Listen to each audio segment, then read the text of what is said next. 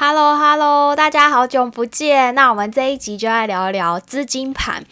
去去去，唐一走，东哥带着你一起探查资金盘华丽外表下的陷阱的呢。好，那现在的时间呢是二零二二年的一月十五号的下午四点二十分。你看，我们连我们的优质偶像王力宏这个资金盘也崩了的概念，你看，你看偶像啊、明星啊，都是包装出来一泻千里，然后广告啊、代言全部都没了。那我们可能。这是其也是其中一种引用，那有可能就质疑问：诶，什么是资金盘？通常呢，又被称作是老鼠会。所谓的资金盘呢，顾名思义，想一下就是汇集资金的地方，就像是一种那个金字塔式的诈骗型传销手法。它通常会给你承诺，我们投资者会高于银行的利率或其他金融投资那种很夸很夸张的投报率作为报酬，然后呢，会标榜说每个月会有。固定多少趴给高于投报的那种被动式收入，那它主要呢就是借由吸引新的投资者，就是下一只老鼠，从他投资者身上的钱再筹集到款项，然后再把它包装成公司的每一个月的获利，然后主要以钱就是前后本金，就是后后面的金钱的方式流通的方式，是后金补前金的方式，就是一直不断利用，就是后面的人补进来钱。当做本金，然后支付给前面那个人的利息，形成一个他没有实际的成本，然后也没有一个实际的产品的资金的网路。投资者呢，主要就是用钱滚钱，实际上却是一个有去无回的骗局。骗局，等到本金再没有办法持续利息，持续那个现金，就会整个崩盘。大概意思是这样，那主要的资金盘诈骗的手法，呃，有哪些呢？资金盘一般就是从网，就是从线上跟线下，呃，两种方式，通常是两管齐下。那线上就是网际网络嘛，然后线下就是人与人之间的互动。那网络的话，就是大家会到呃各个。呃，看板上去刊登讯息啊，比如说，呃，推荐人打着投资理财招牌，然后四处拉人啊，比如说，就是他们主要都会比较隐秘，然后不公开的方式进行，然后避免就是一些收证。那线下可能就是会有一些讲座啊、说明会啊，然后让你一些那种音乐啊、气氛，让你情绪高涨，然后就是再请一些一些那个人线下说法到台上去分享他现身说法，然后最后会利用现场营造的气氛说服投资者当场成交，然后不会让你有机会收证和犹豫的机会。那现在网际网络发达嘛，我们常都会看到，呃，会通常会借由我们 Facebook 啊、Line 的群组啊、Telegram 啊，然后什么交友软体等线上通讯软体，还有那种私人社团发文，然后私讯的方式问你说，哎，叉叉叉飘股啊，然后未上市的上市贵股票啊，然后海外低价股的那种投资标的，最常。看到的，现在应该超级常看外汇投资跟现在最流行的虚拟币，什么利用智能叉叉叉 AI 啊，然后城市啊包装的高大上，然后让你要掏钱这样子。如果你自己想，如果真的这么好看，他为什么要推荐给非亲非故的陌生人？如果真的有这么好，那他就干嘛四处宣传去？就是可以思考一下。那很多人在问说，要怎么样去分辨这些资金盘？那主要呢，就是帮大家整理几个资金盘诈骗的特点，还有后面广泛引用。比如说高报酬、低低风险，你只要提供资金就可可以有收益。那你不给你时间，就要急着你下决定，或者是说。什么高投报低风险，然后声称每个月月息很高，或者甚至就是很夸张的。这样虽然说现在 DeFi 现在利息比较没那么高，但是这个跟那个是不太一样，所以可能就是大家还是要注意，或者是说你不用付出努力或什么事就可以固可以领到很大笔的钱。那最重要是，如果你拉人还有人头奖金，然后大概就是。然后通常就是会那种商业模式，你也不太了解，通常就是会保密，然后讲的那种很复杂，让你都听不懂，大概是这样。简你大概是可以参考的，哎，你不太懂，那你就先不要加入。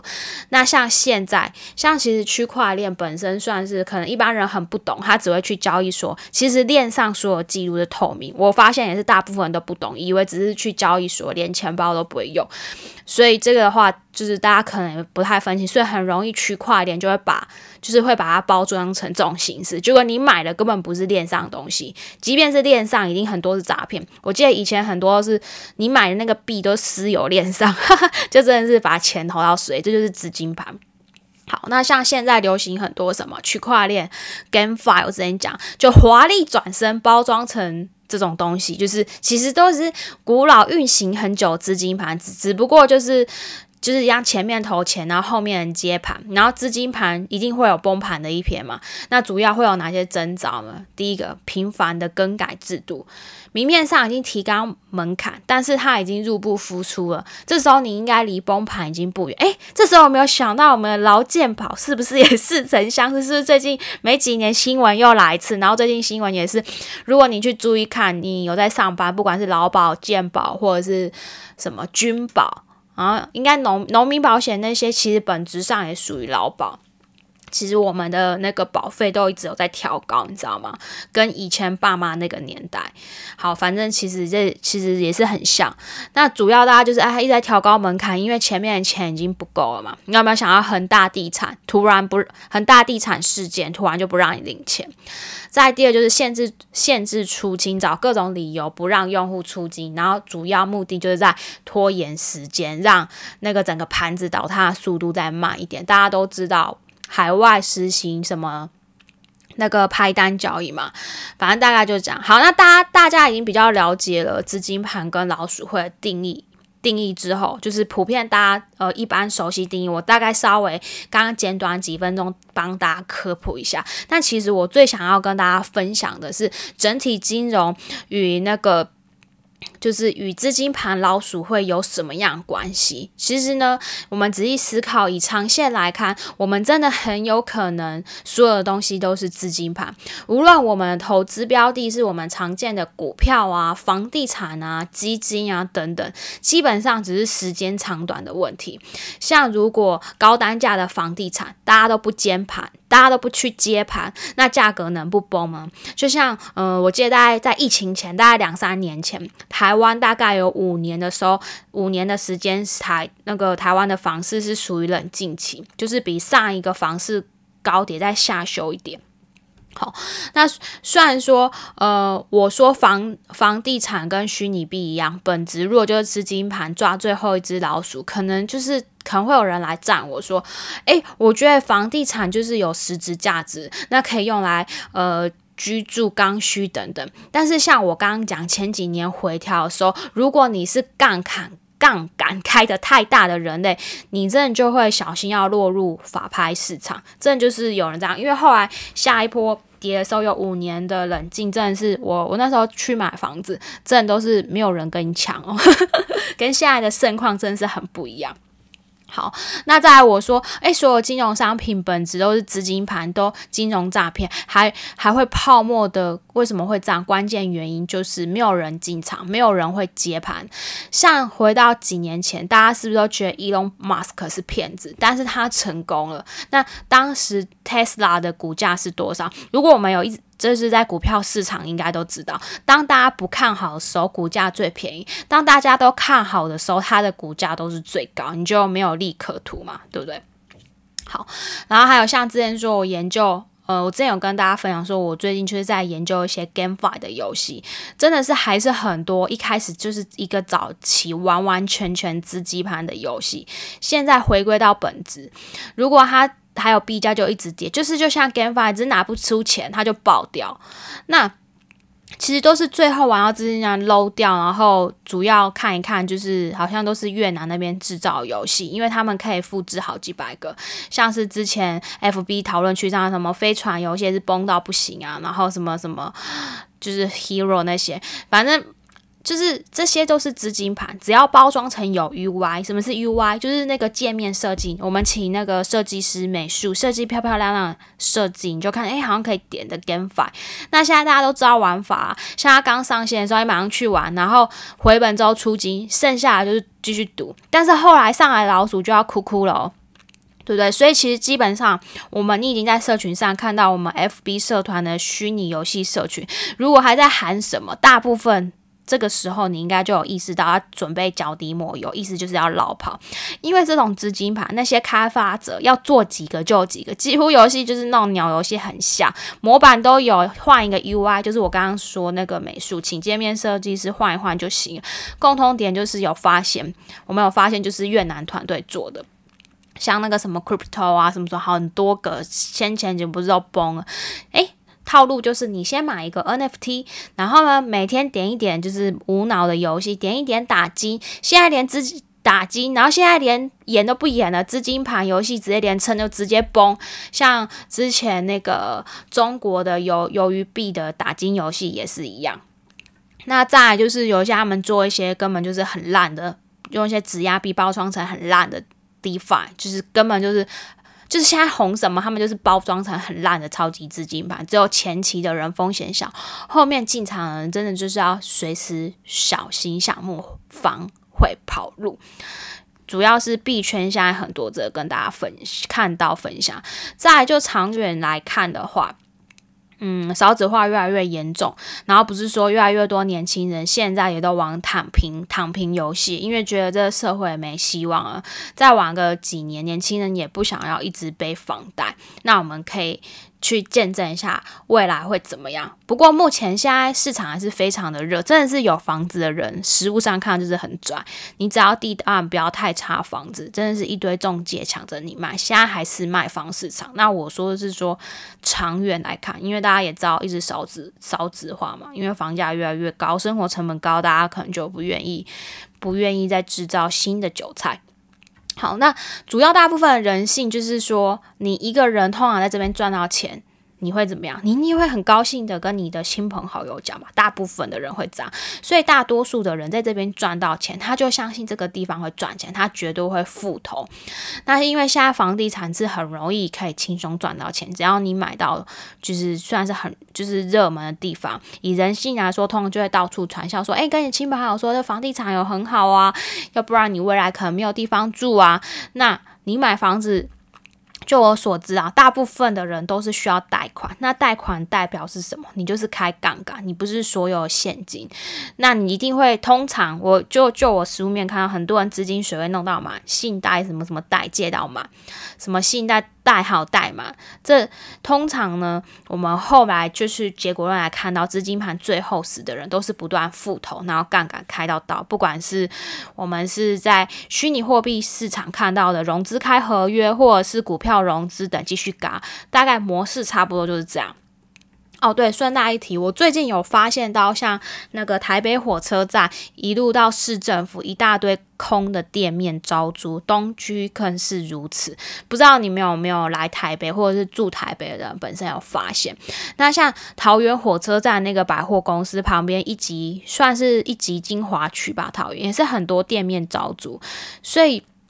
其实实体经济真的是不太好，然后还有，但是因为我我我在法拍市场嘛，所以我知道像现在住宅市场真的是非常热，大家真的是怕抢不到低总价房子。所谓的低总价房子，就是大概收薪阶层可以接盘，通常是总价新台币两千万以下物件。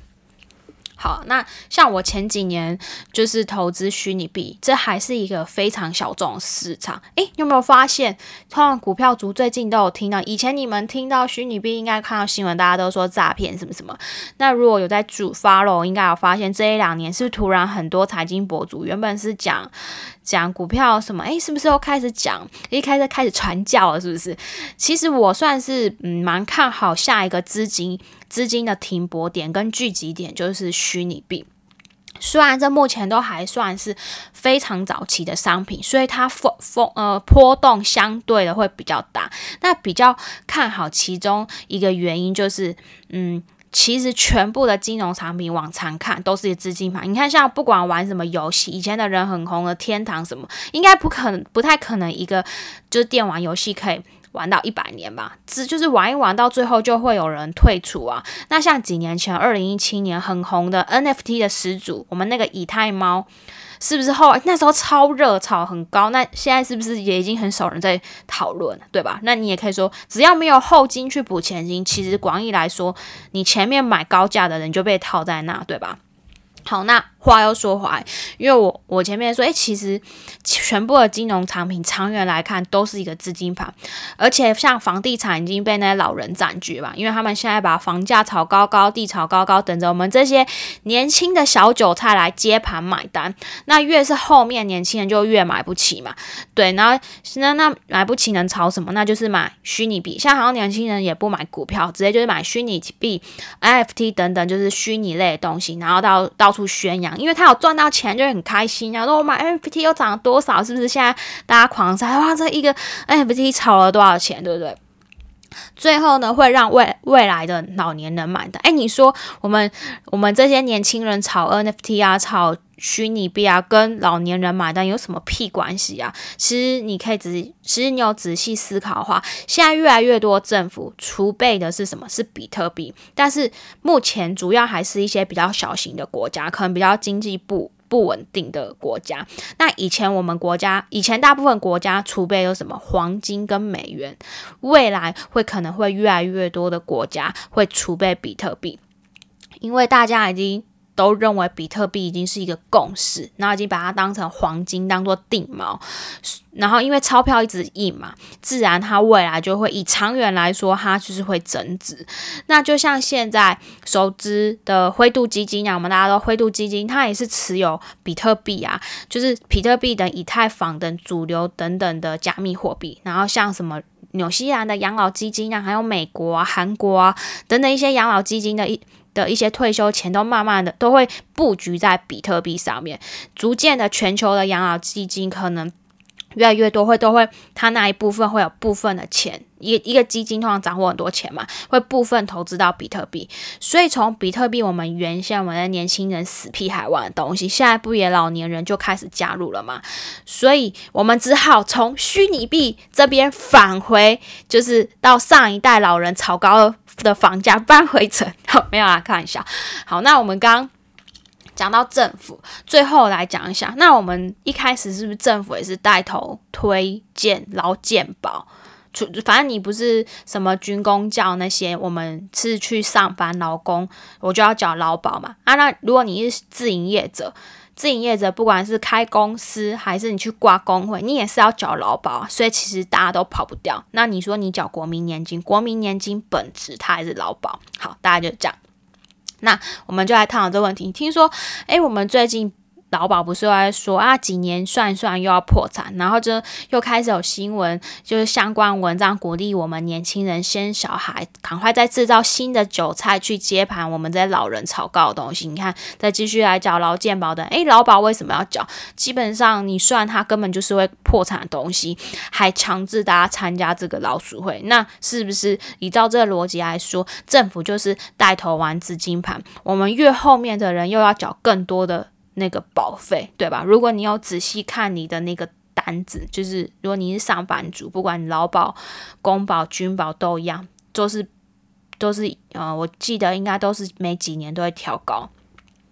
那如果像爸妈是早期，他们加入，不管不管是劳保、公保、军保，现在退休领的月退俸可能都比我们现在正上班的人缴这些保费还多。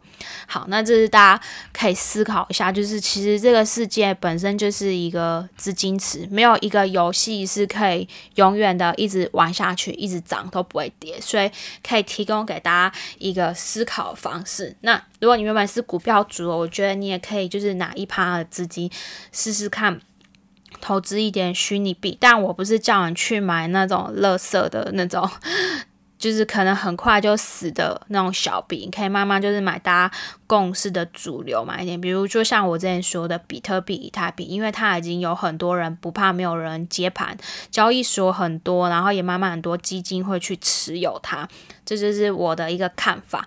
好，那本期节目呢，有好学校收购的乔王干爹跟安琪拉赞助，然后他们在好学校有开那个买房趋之告别五科瓜牛的银行。带财术，还有买房避雷术，还有东哥手把手买卖鱿鱼课的 First Break 课程，我都放在底下。那我们就下次见啦，拜拜。